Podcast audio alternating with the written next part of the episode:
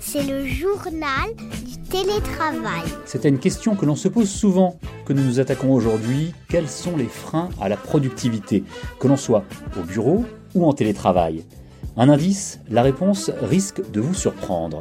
C'est de cela dont nous allons parler dans cet épisode, en nous attachant à comprendre les raisons de ces freins et évidemment en vous donnant des pistes et des conseils pour les surmonter.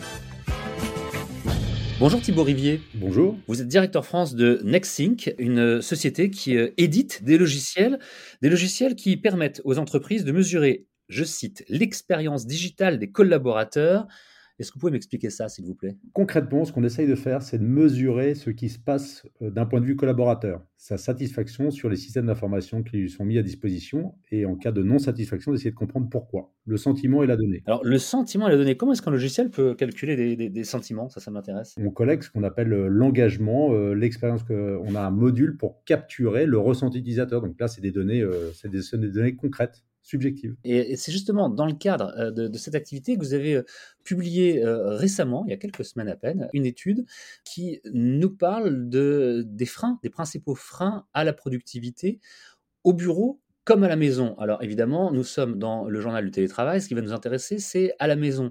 On va essayer on va peut-être pas pouvoir rentrer dans tous les détails, mais d'explorer un petit peu ce que vous avez pu recueillir sur cette étude.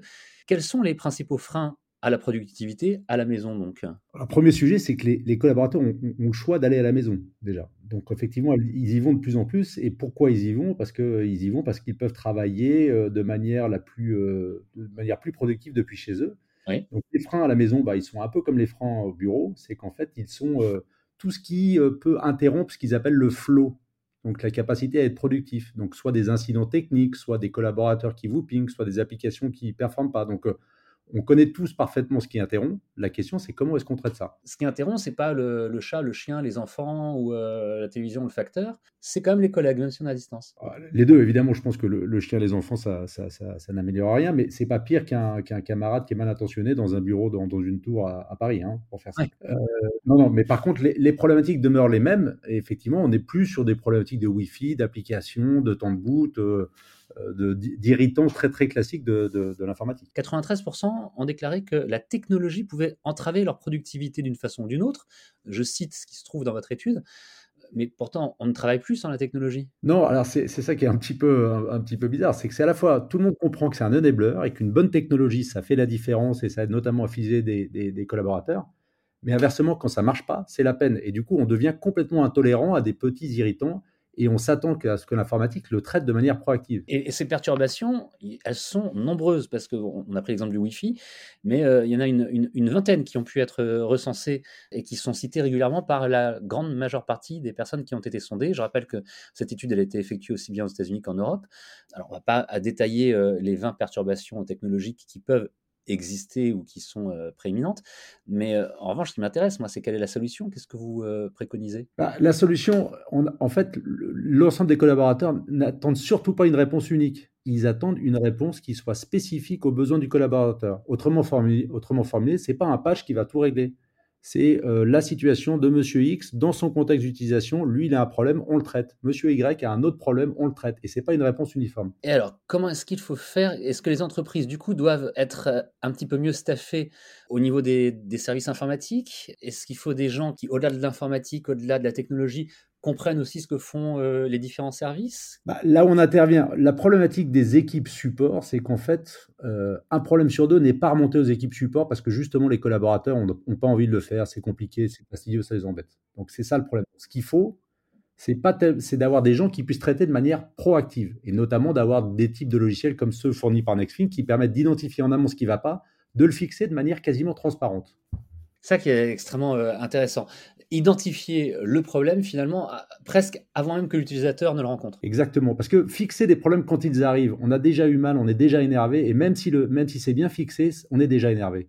Mais par contre, dire au collaborateur, tiens, by the way, j'ai fixé ton problème parce que j'ai vu que Pierre-Paul ou Jacques avait le même et je l'ai traité de manière proactive, là, l'informatique est dans une autre relation avec, avec les collaborateurs. Est-ce que ça, c'est euh, accessible à n'importe quel type d'entreprise. Une TPE, une, PME qui n'a pas un budget euh, impressionnant peut travailler de cette manière-là et, régler ces problèmes-là? Alors, il y a effectivement un, effet d'échelle. On va dire que dans les toutes petites entreprises, euh, euh, c'est un peu ce qu'on demandait à l'informatique de proximité. On le faisait un peu au relationnel. Mais ça, c'est très bien, mais ça ne scale pas en bon français. Dans votre étude, on, lit hein, également, euh, Thibaut Rivier, que plus de la moitié des personnes que vous avez pu interroger, lorsqu'elles veulent vraiment être tranquilles pour travailler efficacement, préfèrent rentrer chez elles.